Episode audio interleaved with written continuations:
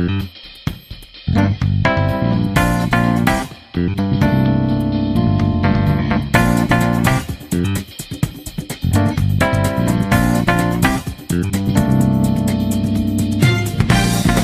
senhoras e senhores, bem-vindos ao nosso terceiro episódio desse maravilhoso podcast sobre game designers. E hoje, senhoras, estamos aqui, eu, inicialmente, Vitor Salvador lado com vocês, o seu host, pode-se dizer assim, e comigo o meu braço direito, quase que uh, o meu, a minha, meu tronco inteiro, né? O meu querido amigo Pietro. E aí, Pietrão, tudo bom? Tudo bom, e eu queria saber quem é que se chama de Vitor Salvador Pissolato? Eu nunca vi isso na minha vida. Eu, eu, eu, já eu acho que eu já falei no episódio passado que eu preciso mudar o arroba do meu Twitter, né? Que fica. Ninguém acha eu por Vitor Pissolato, assim. Eu preciso mudar para John, mas é foda que John com certeza já está sendo usado, né? Tem que pensar num nome mais interessante. John, com certeza. Exato. Bom, e aí, tá tudo bem, Pedro? Tô suave e tô aqui pensando de onde vêm as ideias. Legal, vamos entrar mais já já sobre esse assunto, mas primeiro vamos falar nosso queridíssimo convidado do dia, né? Pode-se dizer assim, o meu amigo Maurício Juliano. E aí, Mauricião, tudo beleza? E aí, galera, tudo beleza? Maurício Juliano sou eu. Estamos aqui para filosofar. Bom, o Pietro e eu vocês já conhecem, mas Maurício, explica rapidamente para a gente quem é você, o que você faz da vida, onde você trabalha e qualquer coisinha que você queira falar inicialmente para o público conhecer um pouco mais sobre você. Bem, eu, meu nome, como você já deve imaginar, é Maurício. É, eu sou comecei a minha carreira em game design, design quando ainda era um designer gráfico. É, e hoje sou game designer para da Teps Games há alguns anos. Eu trabalho lá fazendo jogos e exatamente é, meu foco tem sido em arrancar os, os jogos do ventre das ideias enquanto eles gritam e esperneiam e tentar transformar eles em jogos adultos e funcionais na sociedade para serem lançados. Acho que é um bom, é um bom jeito da gente até explicar o que, que é a pauta de hoje, no final das contas, né? Você deu uma resumida para a gente do que, que a gente vai conversar aqui. Que hoje a gente vai conversar bastante sobre a concepção dos jogos, né? A parte inicial, né? De como você transforma uma ideia algo palpável no final das contas, né? Como é que inicia-se o processo da criação de um jogo para no final das contas chegar na mão dos nossos usuários aí dos seus celulares. Mas antes de tudo isso, né? Antes da gente pensar na arte, antes da gente pensar em como que a gente vai monetizar o jogo, pode se dizer assim, a gente precisa ter essa fagulha de como mesmo o Pietro falou, né, das ideias, né, de como começa e como que a gente sabe se isso aqui, no final das contas, que a gente está imaginando é um jogo de verdade. Então a gente vai conversar com você bastante, né? E a gente quer bastante ouvir sua opinião, que já que você está trabalhando bastante nisso, sobre esse tema, que é o cerne de o que, que é um jogo no final das contas, né? A sua ideia primal. Então, a primeira pergunta, então, né, é como que se tira as ideias para um jogo novo? Da onde se tira as ideias para formular esse primeiro jogo, sabe? E da onde que começa? Qual é o primeiro start na hora de conceber um jogo no papel? E eu queria ouvir primeiro, já que o nosso convidado já está meio que tudo sobre esse mundo aqui, eu queria ouvir de você, Maurício, por exemplo, a sua experiência, quando você começou, qual é, o, por exemplo, o primeiro passo para começar o desenvolvimento de um jogo? Isso vai depender muito do, do tipo de jogo, né, que você quer trabalhar, para quem você trabalha, mas tudo tudo muito começa de um de uma ideia mesmo. Você tá às vezes andando na rua, você vê alguma coisa interessante, aí você pensa, pô, isso dá jogo. Às vezes você tá ouvindo uma música e aí pensa, pô, essa música é massa. Se, se essa música estivesse no jogo, como, como é que esse jogo seria? Então você vai tirando ideias de tudo, de tudo. Por isso que, a, que o velho amigo meu, ele sempre disse que uma das coisas mais importantes para um game designer é ter hobbies, né? Porque muitos jogos muito interessantes, eles vêm de da vida real, de coisas que você olha, que você pensa. e você traz para o ambiente dos videojogos. Se você é um cara indie, então dane-se. Você pega, tem uma ideia assim, fala, cara, cara quero, quero muito jogar esse jogo. E aí você pega e faz. É, se tiver a capacidade, claro. Se você é, trabalha para uma empresa de serious games, aí a sua ideia vai estar definida pelo briefing que lhe foi passado. Se, porque se você vai fazer jogo de, de marketing, aí você vai ter que conversar com a empresa. Se você tem tá numa empresa de games mobile, que é o meu caso, então isso vai vir da própria empresa. Ela vai falar assim: ah, gente, gente, a gente precisa ter jogos novos sendo lançados a cada x, a cada x tempo. Então a gente precisa estar tá sempre, é, né, pode dizer, atualizando a, o nosso banco de ideias para jogos novos e descobrir qual que mais vai vingar. E aí a empresa normalmente ela tem uma estratégia. Então sua estratégia pode ser, por exemplo, ah, eu quero lançar, eu quero lançar jogos com um gameplay nunca antes visto. É, quem é do quem é da galera do mobile vai ver como é raro ter um, isso, isso ser um, um tema, né, para ideias novas de jogos. Mas então é e cada dia é mais difícil, né? Então você vai pensar nas coisas é, muito é, com base nisso. Você vai pensar, tá, o que é que, o que, é que eu consigo fazer aqui para fazer uma mecânica ainda nunca antes onde, de onde é que eu tiro essas ideias? E aí você vai conversar, você vai você pode conversar com você pode conversar com seu pai, com seu parceiro, com seus amigos. E aí é, muitos deles também vão essas dessas conversas também vai sair muitas ideias que você pode tirar. Uma coisa que eu que eu quero falar até só para gerenciar expectativas é que muita gente está começando em game design ele pensa logo, não, você é o cara das ideias, só vou dar ideia e aí o resto do pessoal realiza lá meu sonho. E isso não rola muito. Normalmente, é, as ideias de jogos que eu fiz até agora não foram ideias minhas, mas foram jogos que eu super amei trabalhar. Jogos que eram ideias minhas normalmente foram pegos por outra pessoa para fazer. Então, não existe muito isso de, ah, vou lá, dou uma ideia, vou embora e recebo o meu milhão. o que rola muito, o que vai rolar muitas vezes é, ah, você deu a ideia, agora você vai trabalhar pra caramba para fazer ela ser, ela ser real. E muitas vezes é, suas ideias não vão sair, porque ideias elas são, como diz aquele termo em inglês, né, uma, uma dúzia por dez centavos. não sei qual é o, a, a gíria que a gente pode usar aqui, mas é muito barato. Várias pessoas têm, todos nós temos elas, para que elas servem. E a gente, lá onde eu trabalho, por exemplo, a gente está conseguindo agora lançar um jogo que é trazido de um desse novo sistema que a gente tem de pitch e tudo, que é o Card Guardias, mas já a gente já deve ter contabilizado mais de 215 ideias bem apresentadas a empresa. E, e, até agora a gente já tirou a gente já tirou umas três para começar a fazer e a única que a que está terminando agora é essa do Card Guardians muito tempo depois. Então, ter ideia é bom, mas acho que o mais importante é você conseguir transformar em algo que não seja só uma ideia. Eu gosto do Maurício porque ele conseguiu resumir todo o assunto do podcast na fala dele. Basicamente. Basicamente. Não, mas foi, foi muito bom, muito bom toda a sua fala, assim. Eu acho que tem alguns pontos legais para a gente explorar. É, e você comentou sobre a diferença de ser indie e você viver no mundo corporativo, né?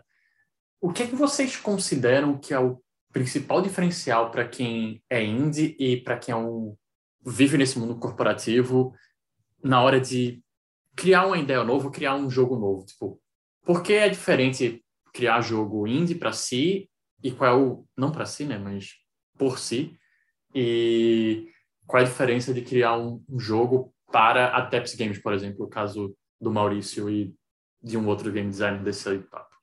Eu acho que existem algumas coisas que são fundamentais, eu acho que também é o que realmente super distancia essas duas paradas, né?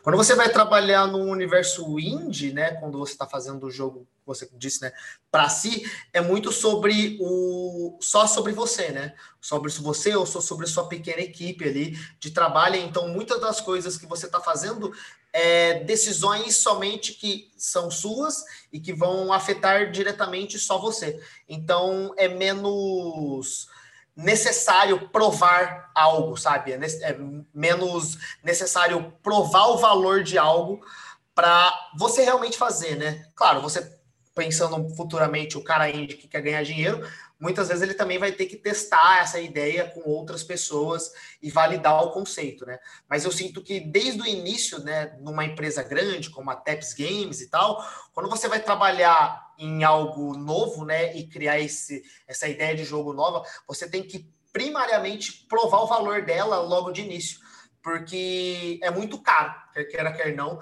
trabalhar num jogo onde você não é, ela é muito incerta, né? A, o que você está trabalhando é muito certo. Porque, quer queira, quer não, você está gastando muito desenvolvimento e perdendo muito dinheiro. Então, eu acho que a parte mais complexa e diferente, no final das contas, é que você tem que precisa mostrar o valor e entregar o valor do jogo desde o início para provar que ele é valioso, para depois ter a continuidade do desenvolvimento dele. E é por isso que se queima-se muitas das ideias, né? Muitas das ideias têm que ser feitas em pequenos recortes ou realmente fazendo MVPs de MVPs para se provar, para depois eles se continuarem a serem desenvolvidos. Coisa que no indie, onde você quando cria, você mais está criando um jogo porque você acha que ele vai funcionar na sua cabeça ou num, num pequeno escopo de coisas que você imaginou, né? É, Aí você falou bastante coisa, e aí eu queria devolver com outra pergunta para vocês, porque o John comentou né, que as pessoas indies podem fazer coisas meio que livremente. Mas hoje a gente vive num mundo onde é até difícil publicar jogos novos. Assim, você normalmente precisa de uma publisher e tal. E aí a minha pergunta é: vocês sentem que existem estágios de desenvolvimento diferentes para um jogo indie ser convencer uma publisher ou outra pessoa a investirem nele e um estágio totalmente diferente para, por exemplo, dentro da TEPS ou dentro de qualquer outra empresa, é, alguém começar a investir naquele seu jogo? Hum, vamos pensar aqui. Eu acho que, com certeza, porque para uma empresa, né, vou, vou pensar, vou tentar, vamos pensar assim, a empresa o cara já está lhe pagando. Uhum. se você já está lá dentro da empresa, então já tem uma certa confiança. Então você pode apresentar muito mais algo mais incipiente com a empresa que o cara vai confiar. Tá bom, já tá bom, então é, começa a fazer aí que acho que vai dar certo. E aí, e quando eu digo incipiente, não é tipo um, duas frases e pronto, você vai convencer a pessoa. Mas você pode fazer uma, você pode fazer uma animaçãozinha se você for uma pessoa inclinada para isso. Você pode fazer um protótipo de um protótipo de que você fez em cinco horas lá no seu no tempo do trabalho mesmo apresentar. Você pode fazer uma apresentação de slide com várias imagens usando usando fotos de outros jogos inclusive para mostrar como vai funcionar tudo. O importante é você conseguir convencer seu chefe que já que muito provavelmente já está já tá lhe pagando falar pronto você vai continuar me pagando aqui por seis meses a gente vai fazer esse jogo e você vai receber todo o retorno. É mais ou menos assim. Já para uma publisher, você vai pegar para uma pessoa que, em teoria, não entrevistou, nunca trabalhou com você, e você vai chegar do nada e falar para ela: oh, eu quero 100 mil para fazer esse jogo aqui. Então é um pouco mais difícil. Então, eu acho que para uma publisher você precisa ter muito mais do que uma apresentação de slide para convencer ela. Você normalmente, para conseguir ajuda de publish, as pessoas têm um protótipo muito mais avançado que, ela, que elas fazem por livre quando voltam no trabalho, essas coisas. E normalmente as pessoas também elas têm já um marketing adiantado, porque publisher ela ajuda no marketing bastante. Mas se você já tiver um muitos seguidores no Twitter, por exemplo, já é um adianto de vida, de vida dela. O que acontece muito é que quando um, um jogo ele meio que vira meme, às vezes aparecem várias publishers para as publishers mesmo vão atrás do cara. Oh, trabalha aqui comigo que, que aí o retorno volta. E existe, eu acho que existe também uma certa diferença de motivação, né? Porque o indie ele é muito mais, ele pode ser mais autor, né? Ele faz o jogo que ele realmente quer. Enquanto que a pessoa que que ele trabalha para uma empresa, o que o que eu gostaria de dizer é que, claro, sempre existe o, existe o risco existe um risco, já que todos nós podemos ser demitidos a qualquer momento. Mas o que acontece com uma pessoa que trabalha com a publisher é que, é que ela vai receber esse dinheiro e depois ela vai devolver esse dinheiro para a publisher na forma do lucro, né? Os jogos que venderem, a publisher vai levar uma parte. Já para um, quando você trabalha na empresa, gosto muito de dar o exemplo do de Pokémon, né? Você que trabalha na empresa, você vai receber o seu salário independente do jogo vender 10 cópias ou vender 100 milhões.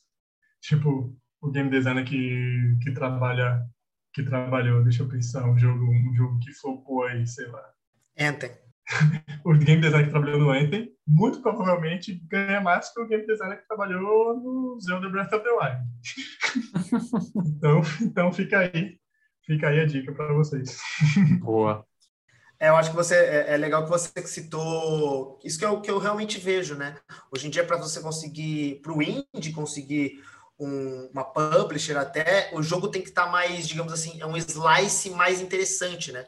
Não é só um, um, um modo de como você diz apresentação. E eles fazem muito isso em cima de gifs, né? Gifs animados, mostrando um pouco do gameplay com vídeos curtos postados no Twitter e é assim que hoje pelo que eu vejo de outros desenvolvedores dizem, eles tentam chamar a atenção, né? Então eles tentam colocar pequenos vídeos na internet, coisa que para uma, uma empresa grande não, não é tão necessário. São outros modos, né? Aí a gente pode pegar os seus exemplos e falar que basicamente são mais apresentação de benchmarks, mais outros modos de apresentar uma ideia, no final das contas. Boa. E você comentou, Maurício, sobre que na empresa você pode apresentar um, simplesmente um, um texto, né? Mas vocês sentem que há sempre essa liberdade de simplesmente chegar lá e, ah, tá aqui, olha esse texto, olha esse, sei lá, essa proposta aqui que eu estou trazendo, ou normalmente a empresa há uma demanda de tipo, olha, a gente quer fazer esse jogo daqui. A pergunta é, como é o caminho de emplacar um jogo dentro de uma empresa? normalmente, normalmente o pessoal vai estar procurando alguma coisa. A gente tem um departamento de inteligência de mercado e então essa galera mais ou menos sabe o que é que o mercado vai estar procurando vai procurar daqui a alguns anos, que, é, que o, no mundo ideal seria isso. E normalmente, o que, que a empresa faria? Ela faria um chamado, talvez até uma game jam dentro da empresa, e falar, galera, a gente, tá, a gente viu aqui no inteligência de mercado que o que vai bombar, o que está bombando, o que ou, que vai bombar no futuro, aí vai depender da habilidade da galera de conseguir prever, vai ser vai ser isso aqui, vai ser, sei lá, vai ser jogo de jogo de bolinha pula-pula. e aí eles vão falar, vocês vão fazer uma jam aqui, ou, ou então eu quero ideias com base de bolinha pula-pula e vocês vão apresentar essas ideias de etapa. E aí todo mundo, e normalmente se é aberto para todo mundo da empresa, todo mundo vai chegar com suas ideias de bolinha pula-pula e aí, cada pessoa, e a pessoa que conseguir apresentar melhor, que fizer a melhor apresentação, que fizer a apresentação mais, que mais cumprir, né, os objetivos que eles deram, aí eles vão falar, pronto, esse jogo vai ser o que a gente vai fazer aí para pegar esse mercado de bolinha pula-pula que vai, que vai, que está aberto no momento. Então, é por aí que funciona. Não é tão lindo onde você chega com uma ideia e fala, galera, dá uma olhada nisso aqui, sabe? Existe um momento onde tipo, em algum momento a empresa vai estar mais aberta a ouvir, sabe? Que é isso que o Maurício basicamente descreveu, sabe? Agora é o momento da gente mostrar cases para a empresa, mas eu acho difícil ela estar sempre assim, sabe? Porque tem épocas e épocas na empresa, sabe? A época que eles estão realmente querendo coisas novas, tem épocas que não, eles só querem trabalhar nas coisas que eles já estão, sabe? E às vezes você trazer um, um pitch novo em momentos não adequados podem não funcionar, sabe? É, eu acho que esse ponto que você trouxe, John, é muito bom, porque isso às vezes gera frustração às pessoas, né? Tipo, pô, eu tenho uma ideia tão boa, ou eu fiz, sei lá, eu até trouxe um protótipo aqui para dentro da empresa em, em, alto nível e o meu CEO, fulano, não quer ouvir, sei lá, o meu líder não quer ouvir. E as pessoas não entendem que tem momentos também, porque criar um jogo dentro da empresa também é um investimento. As pessoas podem achar, ah, não, mas ele só está pagando o meu salário como pagaria de qualquer outra forma. Sim, mas ele está pagando o seu salário. Então, há um investimento sobre isso, né? E muito game designer, como o Maurício comentou lá atrás, né, se frustra porque acha que vai ser a pessoa das, das ideias e não é assim normalmente no mercado de, de trabalho, né? É, você pode ser a pessoa das ideias quando você faz sozinho, mas fazer sozinho tem um custo aí financeiro mesmo que é bem alto. Bom, existe então sim um momento mais propício normalmente, por exemplo, numa empresa mobile, de trazer essas, essas ideias, né? De trazer como mostrar isso aqui que a gente está, é, isso aqui que você criou, essa ideia que você teve. É, mas eu queria entender com vocês como que vocês acham, por exemplo, no momento que a empresa está mais aberta a ouvir essas ideias, como eu vendo o meu peixe, né? Como eu vendo essa ideia? Eu acho que tem uma coisa que não só para quando você está criando novas, novos jogos, novos conceitos, até, mas até para novas features é, dentro de um jogo já consolidado, que é utilizar bastante imagem. É, seja imagem mostrando moodboard, seja imagem mostrando features que já existem, jogos que já fazem isso, ou, ou sei lá, você vai fazer um jogo de bicicleta que não existe esse jogo, mas você está inspirado por causa daquele ciclista ou daquela dinâmica de bicicleta que existe no mundo real. Então você vai trazer aquilo e tentar trazer de alguma forma como aquilo funciona. É, eu acho que isso é essencial para todos os cenários, mas não só isso, é, é legal também você trazer alguns, alguns pontos chaves do seu jogo. Falando do mercado mobile, né, todo jogo tem um core loop, mas no mercado mobile é onde a gente sempre mais fala disso. É, eu acho que é super interessante você mostrar o core loop do seu jogo, mostrar um pouco do metagame, como é que o jogador vai estar naquele jogo daqui a um ano, daqui a dois anos, a, daqui, sabe, como você pretende reter, quais são as dinâmicas básicas dele e os pilares desse jogo. É um jogo divertido? Não? É um jogo mais sério? É, Para quem você está focando? É, por que você está focando nesse público? Por que você tirou essas soluções? Então, acho que quando você faz uma apresentação bem embasada, além de só esse jogo vai ser divertido, olha isso daqui, isso pode virar, ter mais chances de virar um, um jogo que a empresa ou que um publisher vai investir. Não sei se o Maurício concorda, discorda.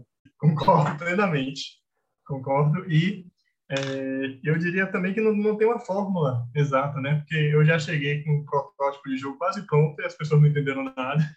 Assim como eu já cheguei só com imagens e a galera entendeu tranquilo. Então, vai muito mais de como você. Imagem é importante, com certeza, e vai muito mais disso, de como você apresenta. E realmente, eu, re, eu repito aqui o que o Pedro falou: não adianta só falar, esse jogo vai dar bom porque ele é bonitinho e o gameplay é massa. O pessoal vai querer ver é, meta-jogo, o pessoal vai, vai querer ver core loop, o pessoal vai querer ver alter loops, o pessoal vai querer, vai, dependendo do objetivo da empresa, se, for, se a sua empresa for uma de free to play mobile, então ele vai querer saber como é que é esse jogo daqui a um ano, daqui a dois, daqui a três. Até as próprias estratégias de monetização no geral, né? Tipo, como que você quer monetizar o jogador, caso seja realmente free to play, né? Tipo, é, porque eu acho que é uma coisa que é bem legal que quando você está fazendo para o free to play, você já tem que colocar esse, essa ideia de estratégia de monetização logo cedo. Porque talvez seja um problema no futuro se você só postergar isso, sabe? Com certeza. Acontece bastante. E aí, dependendo da, do objetivo da empresa, eles vão querer, eles vão querer. Eu quero uma estratégia de monetização larga, eu quero uma estratégia de monetização, pode não ser larga, mas tem que ser profunda. E aí assim, e assim você vai mexendo, né, no seu pitch para ficar do jeito que você quer. Vocês falaram que precisa ter uma estratégia de monetização, é, não precisa ser larga, é, mas às vezes pode ser profunda, depende muito do cenário, né? Mas, por exemplo, eu já tive num local que me cobrava um business Canva. Eu acho que a gente tem que começar a deixar claro que o jogo é um produto e é um produto que vai ser vendido, mesmo que vender seja as pessoas baixarem na Google Play e assistirem Edge, mas ele vai ser vendido. E o Business Canva eu acho muito interessante, ou outros modelos de Canvas, né? É muito interessante porque você acaba trazendo algumas coisas muito claras para quem vai investir naquele seu jogo. E não importa quem seja o que seja investir nesse cenário, pode ser o seu amigo ajudar você como desenvolvedor naquele jogo. Quando você mostra que você tem uma você entende o mercado dele, você entende para quem você está fazendo, você sabe como você quer monetizar, que você entende o conceito do gameplay, que você entende aquele universo que você quer construir, é muito mais fácil eu confiar e te, te investir do que ideias que geram dúvidas e geram um, um setback. A pessoa vai ficar olhando, hum, eu não sei se, se vale a pena ou não.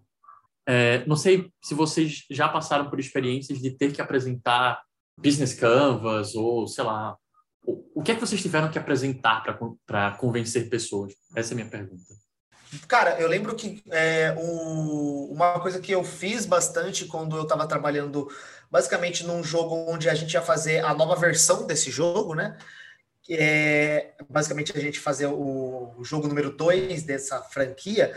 A gente basicamente já tinha a ideia do que era o core loop, né? Porque o core loop não fugia muito da ideia do jogo 1 e do jogo 2, mas a gente tinha que mostrar qual era o diferencial de um para o outro. Então foi aí que a gente entrou numa parte onde a gente tentava colocar elementos dentro daquele core loop que já existia, né? Então, o que eu fiz de diferente foi muito tentar fazer protótipos low-fi do sistema, colocando esses elementos, né? Então, eu poderia. Primeiro, eu coloquei um sistema onde os personagens, por exemplo, tinham vida. Aí eu. Ah, esse sistema não funcionou tão bem. Então eu tirava o sistema, o core loop ficava ainda se mantinha e aí eu adicionava um sistema de item, sabe? Então o jeito que eu fiz para provar que esse sistema novo, desse jogo novo que eu estou apresentando, funcionava é fazer um, um, um lo-fi, né, um protótipo de papel no final das contas do jogo que já existia e depois adicionava, digamos assim, novos apêndices nesse jogo e tentava jogando mesmo, provar a diferença e o quanto esse jogo funcionava, sabe? Eu achei que tipo, foi uma estratégia boa e rápida até de se inteirar em cima, sabe? É, eu acho que o Business Model Canvas é um material incrível para quem, principalmente para quem para quem está começando, que não tem tanta experiência assim, ele é um guia foda. Mas agora o que eu fiz muito já foi provar através de outros jogos que fazem sucesso. E isso é algo que é meio óbvio, assim, tipo, pô, se esse jogo já, já funciona para isso, então a gente pode, muito provavelmente vai funcionar para o nosso também. É, então, tipo, se eu estou fazendo, se eu tô fazendo um jogo de é, fazer clipes de papel, aí eu posso dar uma olhada e, sei lá, quais jogos de quais outros jogos têm uma coisa sempre um pouco parecida que eu posso aproveitar. Então, tipo, eu estou fazendo um jogo de fabricar clipes de papel, mas aí eu descubro que um jogo do lado, um jogo concorrente aí, que é um jogo de culinária, de, de fazer de fazer pratos servir os clientes, é, tá, tá super bombando e ele tem uma forma de passar a narrativa, uma forma de monetizar que super caberia no meu jogo de clipes de papel, porque algumas coisas são podem ser aproveitadas de jogos mesmo sendo bem tematicamente diferentes. Então, é, você você falar tipo uma coisa que funciona bastante para mim é, é falar. É, então, o jogo jogo A faz assim, jogo B faz assim, jogo C faz assim, dá certo para todos eles, então a gente vai fazer um negócio que está entre A, B e C aqui. E aí, muito provavelmente, vai dar certo para a gente. E aí a aposta fica bem mais segura. É, eu achei legal você citar também que também você não mostra só uma opção, né? Você dá várias opções e a gente pode até testar ou escolher a que a gente acha que funciona melhor, sabe? Mas não também só ter, ah, esse cara só funciona e vamos fazer, sabe? Eu acho que ter, mostrar opções e um leque de possibilidades ajuda até melhor a gente se guiar em coisas para a gente avançar, sabe, no desenvolvimento. É, tem, eu, eu, eu, vejo que tem algumas, algumas pessoas que fazem muito isso, que só pegam um jogo e copiam. E aí, e algumas vezes dá certo, né? Mas não é tão legal assim. Eu ia explorar o ponto do benchmark, mas eu acho que vocês já exploraram muito bem, assim. É, vocês já até já comentaram antes sobre o business intelligence né, das empresas. E aí eu queria explorar o ponto do...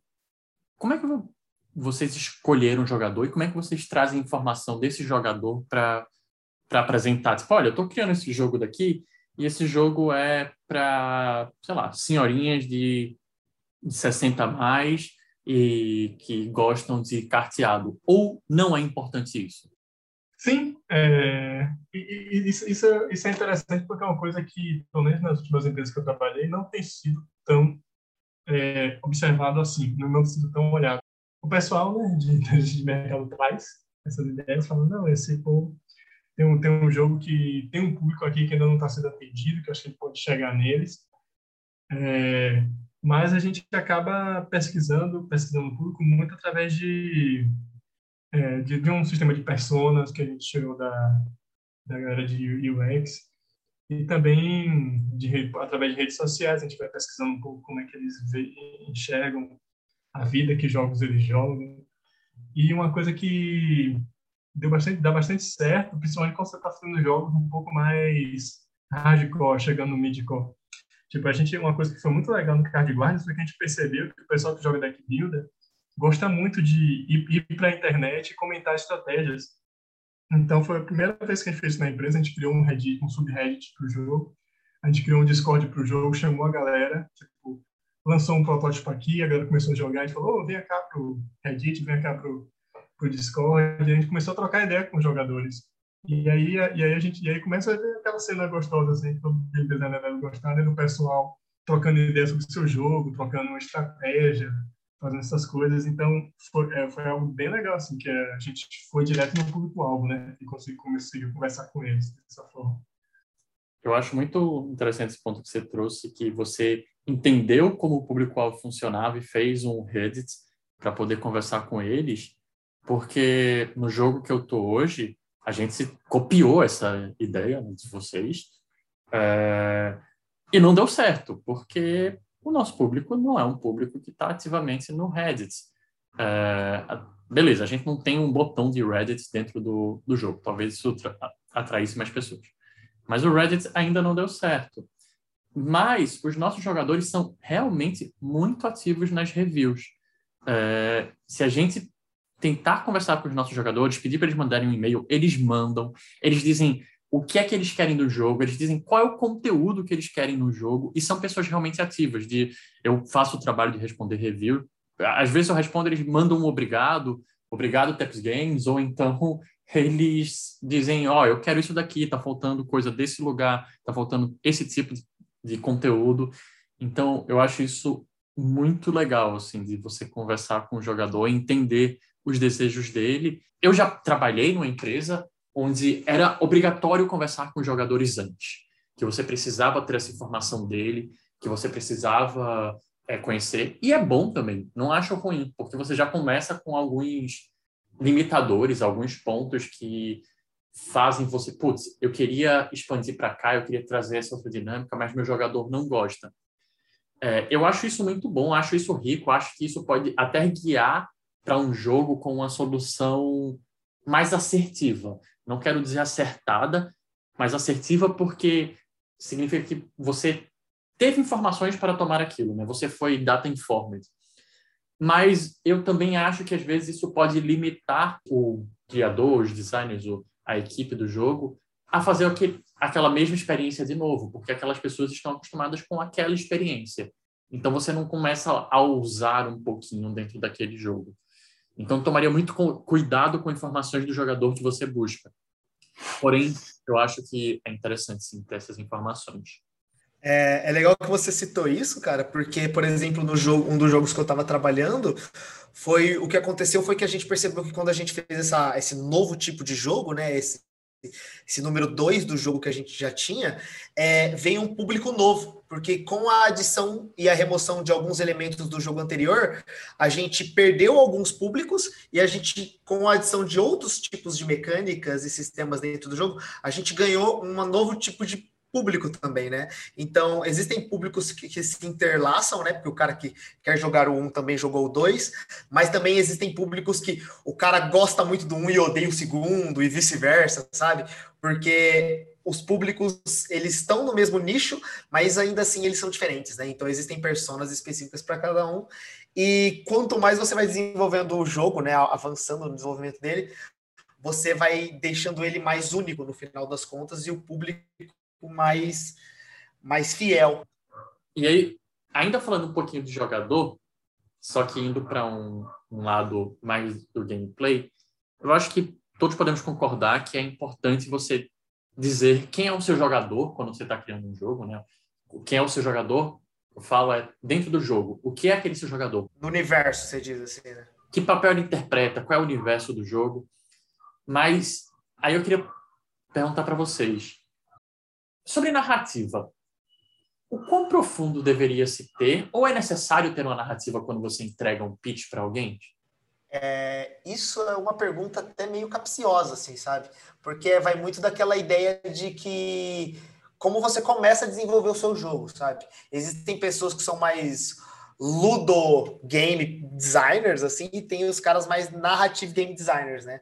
O cara narrativo, ele sim vai pensar no mundo antes de pensar nas fórmulas de como vai funcionar as mecânicas.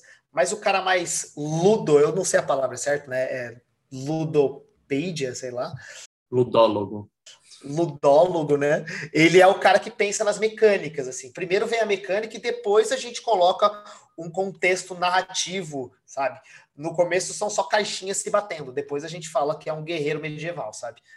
E eu acho que existem os dois jeitos, sabe? Mas eu não excluo não ter a necessidade de ter uma narrativa inicialmente, sabe? Eu, por exemplo, sou esse tipo de game designer, sabe? Eu crio primeiras mecânicas para depois introduzir um contexto narrativo ou até mesmo uma narrativa progressiva, assim, sabe? Então, pode se funcionar, pode se funcionar das duas maneiras. Sabe?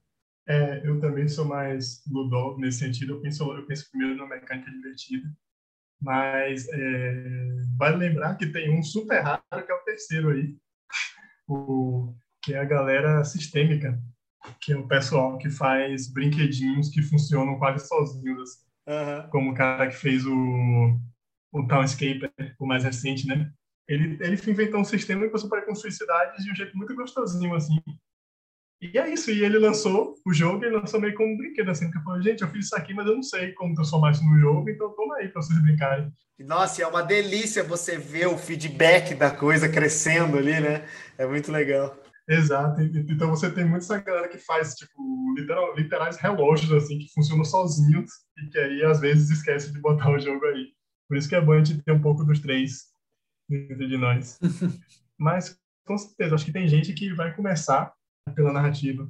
É, e que, é, dependendo muito do jogo, né, às vezes funciona. Se você vai, tipo, se você vai querer lançar um jogo tipo episódios ou chapters, eu não vou dizer que você vai já trazer uma a primeira história no seu no seu pitch, mas você vai ter que falar, tipo, ah, a gente vai criar histórias que vão ser desse jeito, a gente vai criar histórias que vão ser daquele outro jeito. E é isso, depende muito do seu objetivo. Se você trabalha para uma empresa que é muito focada em, muito focada nisso, então, você com certeza você vai começar pela narrativa.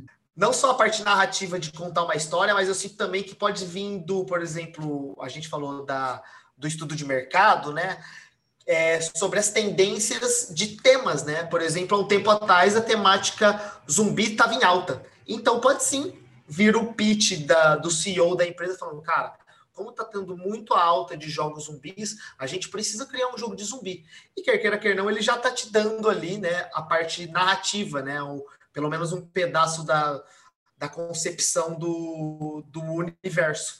E aí você tem que trabalhar em cima disso, sabe? Então existe sim essas possibilidades. Eu vou colocar vocês numa polêmica agora e depois vocês se resolvam para sair dela. É... é importante ter um artista no momento de concept? É, eu acredito que não. Eu acho que tem alguns umas coisas como o próprio a gente está comentando, né, que mood boards e imagens tiradas da internet ou coisas que representem aquilo que você quer passar, mas não necessariamente uma arte nova, pode já funcionar. Então, eu pelo menos já vi na minha empresa em jogos novos onde era realmente só o game designer e o programador, sabe? Ou até só realmente os programadores com um product manager em cima, sabe? Então eu acredito que não necessita ter, por exemplo, bem no começo do desenvolvimento, ter um artista.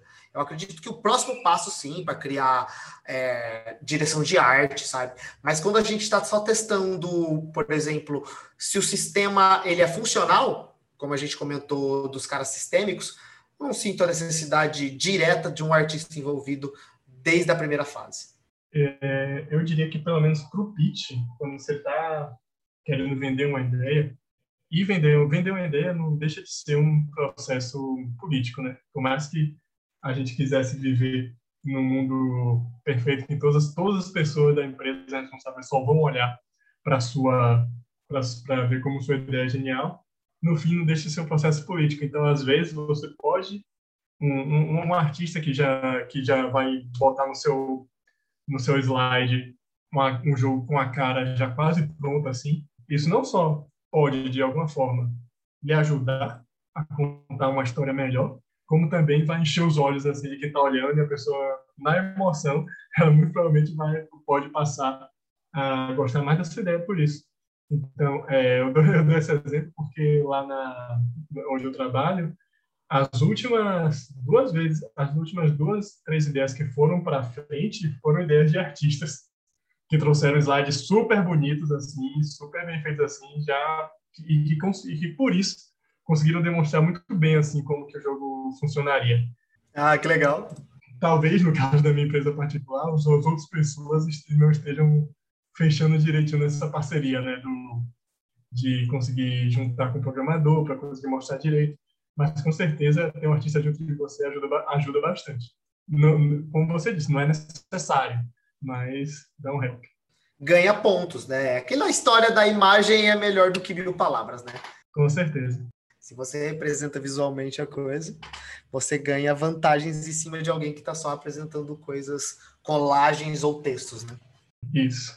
E o que você acha, Pedro? Ah, você quer me botar nesse problema também, né? Ah, meu irmão, só vai. Eu, eu acho que é bom, mas não necessário. É muito a fala do Maurício, assim. É, você ter uma parte visual, uma parte clara, que demonstre já um pouco do gameplay, de certa forma, só com imagens, que demonstre como vai ser aquela dinâmica, que demonstre como vai ser aquele universo, você consiga sentir o jogo só vendo aquele slide, sem ser a pessoa tendo que abstrair, né? Você pode criar um mood board, você pode colocar outras referências, mas as pessoas precisam criar aquilo na cabeça. Quando eles conseguem ver, isso vende mais fácil, vende mais rápido. Mas além disso, eu gosto muito de ter um artista nesse momento de concepção, porque a gente começa a falar da experiência, começa a falar um pouquinho de qual é o universo que a gente quer criar. Então, é bom para os processos de produção, né? Porque ele já vai estar tá alinhado com você, mas também é bom para gerar um, eu acho que é um fresh look para para o universo e é também uma forma de é uma pessoa que tem um pensamento parecido com os designers, mas um, muito voltado ali para a criação de ilustrações, para criação de ambiente, para é, texturas, padrões, paleta de cores, que eu acho que seria muito legal ter no seu processo de produção. Óbvio, se, se a gente colocar tudo que fosse legal ter, o processo de pitch ia durar uma vida, mas eu acho que esse seria algo muito bom de se ter no início, sim. E aí, no fim do pitch, você entrega o jogo completo, né? De... é, eu só tinha uma última pergunta, na verdade é uma curiosidade, mas vocês acham que tem algum outro tema que ainda a gente pode explorar mais? Eu acho que a gente pode pincelar um pouco mais sobre monetização. Assim. Vocês falaram sobre o, o quão essa estratégia pode ser, mas quando vocês estão desenhando um novo jogo, né, um novo conceito, o que é que é importante deixar claro para essa monetização? Assim, é, no meu, na minha visão, eu acho que você precisa entender o que é que você vai vender para o jogador. Seja vender via um ad, seja vender via in-app purchase mesmo. É, e quando eu falo entender o que você vai vender, não é, ah, eu vou vender customização. Não é isso que eu quero falar, até porque as pessoas vão. Você vai apresentar o seu pitch, você vai dizer, ah, e esse vai ser um jogo que é um jogo de, sei lá, de bicicleta, e você vai poder customizar a bicicleta.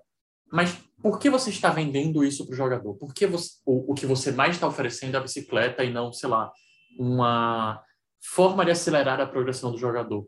Então, se você deixar claro, mesmo que uma, de uma forma conceitual, olha, nesse meu jogo de bicicleta, o que eu pretendo gerar como valor e que vai ser bom para o jogador ter esse valor é a progressão. É, é, vender coisas que consigam ajudar ele a acelerar a progressão. Por quê? Porque progressão é importante nesse ponto, nesse outro ponto, nesse outro ponto. Por causa disso, eu estou oferecendo isso. Em vez de você dizer que isso poderia ser a customização, poderia ser é, bicicletas novas, poderia ser soft currency, mas por que isso, né? Tem um, um diagrama, um, um fluxo da Google muito bom que ele faz essas perguntas, que é o que é que o seu jogador vê como valor no seu jogo?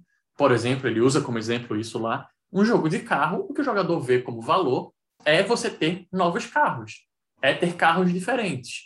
Então, como é que eu posso monetizar em cima disso? Ah, eu posso colocar carros mais difíceis de achar, eu posso fazer outra forma, eu posso fazer melhorias nos carros. E daí você pensa se isso vai ser in-app, se isso vai ser rewarded ad. Mas antes de simplesmente tomar as decisões de, ah, vai ser um jogo e eu vou botar de carro e vou botar customização. Por que customização? Eu acho que essa pergunta de por que eu estou monetizando isso é muito importante na hora de conceituar uma coisa. E principalmente no mercado de hoje, em que você precisa vender, é, a não ser que o seu jogo seja filantrópico, eu acho que essa seria uma boa resposta de se ter no seu slidezinho, na sua proposta, no seu vídeo, no seu, no seu protótipo, no, no que for que você está entregando. Não sei se vocês concordam. Eu gosto também de levar em consideração quais são as dores do jogador, sabe? O que, que vai faltar para ele para depois ele sentir a necessidade de querer mais, sabe? Eu acho que é uma ótima pergunta para você ter ali, sabe? Em certo momento, o jogador vai ficar sem cartas para utilizar durante o jogo, sabe? Ou sem vida, ou as coisas vão demorar para acontecer, sabe? E é aí que a gente vai colocar, dado esses pontos de dores, o modo de monetizar em cima deles, sabe? Então, com essas respostas, a gente poderia funcionar, sabe? No exemplo de customização, é o jogador vai ver outras coisas legais que ele pode ter e vai ter a dor da coisa dele ser muito sem graça. Seria a resposta para ser alguma coisa visual, por exemplo. Ou se ele está faltando algo para avançar mais rapidamente na progressão. Então, o ponto de dor é realmente a demora para acontecer algo, ou uma coisa ser muito difícil de ser feita, sabe? Então, é um modo de pensar também de como a gente monetiza isso, sabe? E desde o começo, apresentar qual é a maneira que você vai fazer isso acontecer. Nossa, sim. É, eu, eu normalmente separo em quatro coisas, assim, e como o Pedro falou no início, a questão de ser abstrato, eu acho muito bom ser abstrato nesse momento, porque isso acaba se tornando um pilar. Então, eu penso que normalmente você, eu, eu uso isso tanto para criar jogos como para analisar jogos, que é tipo, o que, é que normalmente você está vendendo, mas tipo, não no sentido de tipo, ah, estou vendendo uma maçã. É, mais pensando assim, não, não estou não tô vendendo uma maçã, estou vendendo uma forma da pessoa matar a fome. Então, é, pensando nisso, eu, eu, vejo que a gente normalmente vende quatro coisas. E essas coisas não são separadas, elas são interligadas, né? Você vende tempo, você vende poder, você vende vaidade, ou você vende conteúdo. Então, você pode, a partir disso, chegar para um cara, para um pitch, e falar: não, meu foco do jogo vai ser um jogo que a gente vai e que vai, vai vender bastante focado na vaidade. E aí isso vira um pilar, porque se você quer focar em vaidade, então vaidade significa que você vai vender coisas que vai ajudar o jogador a se achar o bonito. e aí por isso ele vai querer compartilhar isso com os outros. Então, você já vai pensar. Então, a gente tem que ter uma área que, que os outros jogadores podem ver quão foda esse jogador é. Em algum momento, a gente vai ter que mostrar. Ele vai poder mostrar para os jogadores que só ele tem essa skin. Foi esse caminho da vaidade, que é como a gente que o Fortnite vende as coisas. Uma outra ideia, aí é aquela do... É, eu volto para o exemplo do episodes e dos choices, que é conteúdo. Tipo, você tem uma história que ela tem várias várias direções, só que tem uma direção que você só libera se você pagar HC se você pagar diamantezinho. E aí você fica, tá, mas o que eles vendem, o que eles estão vendendo é diamante? Não, então, eles não estão vendendo diamante. Eles lhe vendem diretamente diamante, mas o que eles estão vendendo ali por trás é conteúdo. Eles estão vendendo o resto da história que você não viu ainda. Eles trabalham lá na sua curiosidade.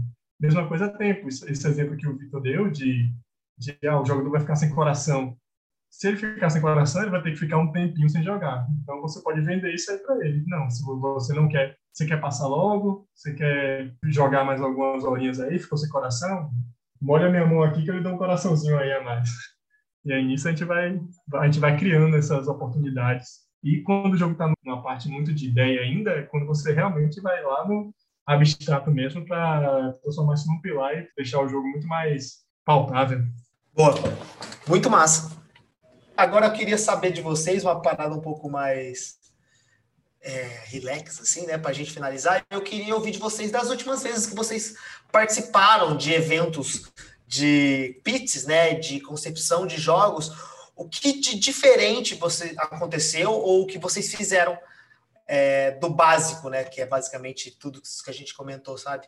Algum caos que você que aconteceu com vocês, ou algo diferente que vocês fizeram que vocês perceberam que dá certo, ou até que deu muito errado e vocês não vão fazer mais. Eu tenho que dizer um caos que me marcou recentemente, é, de uma forma boa, não vou citar nomes no momento, foi uma pessoa da empresa que eu trabalho que fez o Robin Hood roguelike, era um texto enorme, só que a apresentação ela foi muito divertida. Ah, legal. E por a apresentação ter sido muito divertida, aquilo me marcou e aquele jogo ficou na minha mente. Putz, como seria, como desenvolveria aquilo? Então, eu acho que você também ter um traquejo na fala, você já na sua apresentação mostrar o ritmo do jogo, por exemplo, se fosse um jogo de terror, a pessoa trazer um tom mais dark, mais tenso, seria muito legal. Mas Além disso, e assim, só para dizer, a pessoa foi o Maurício. Ah.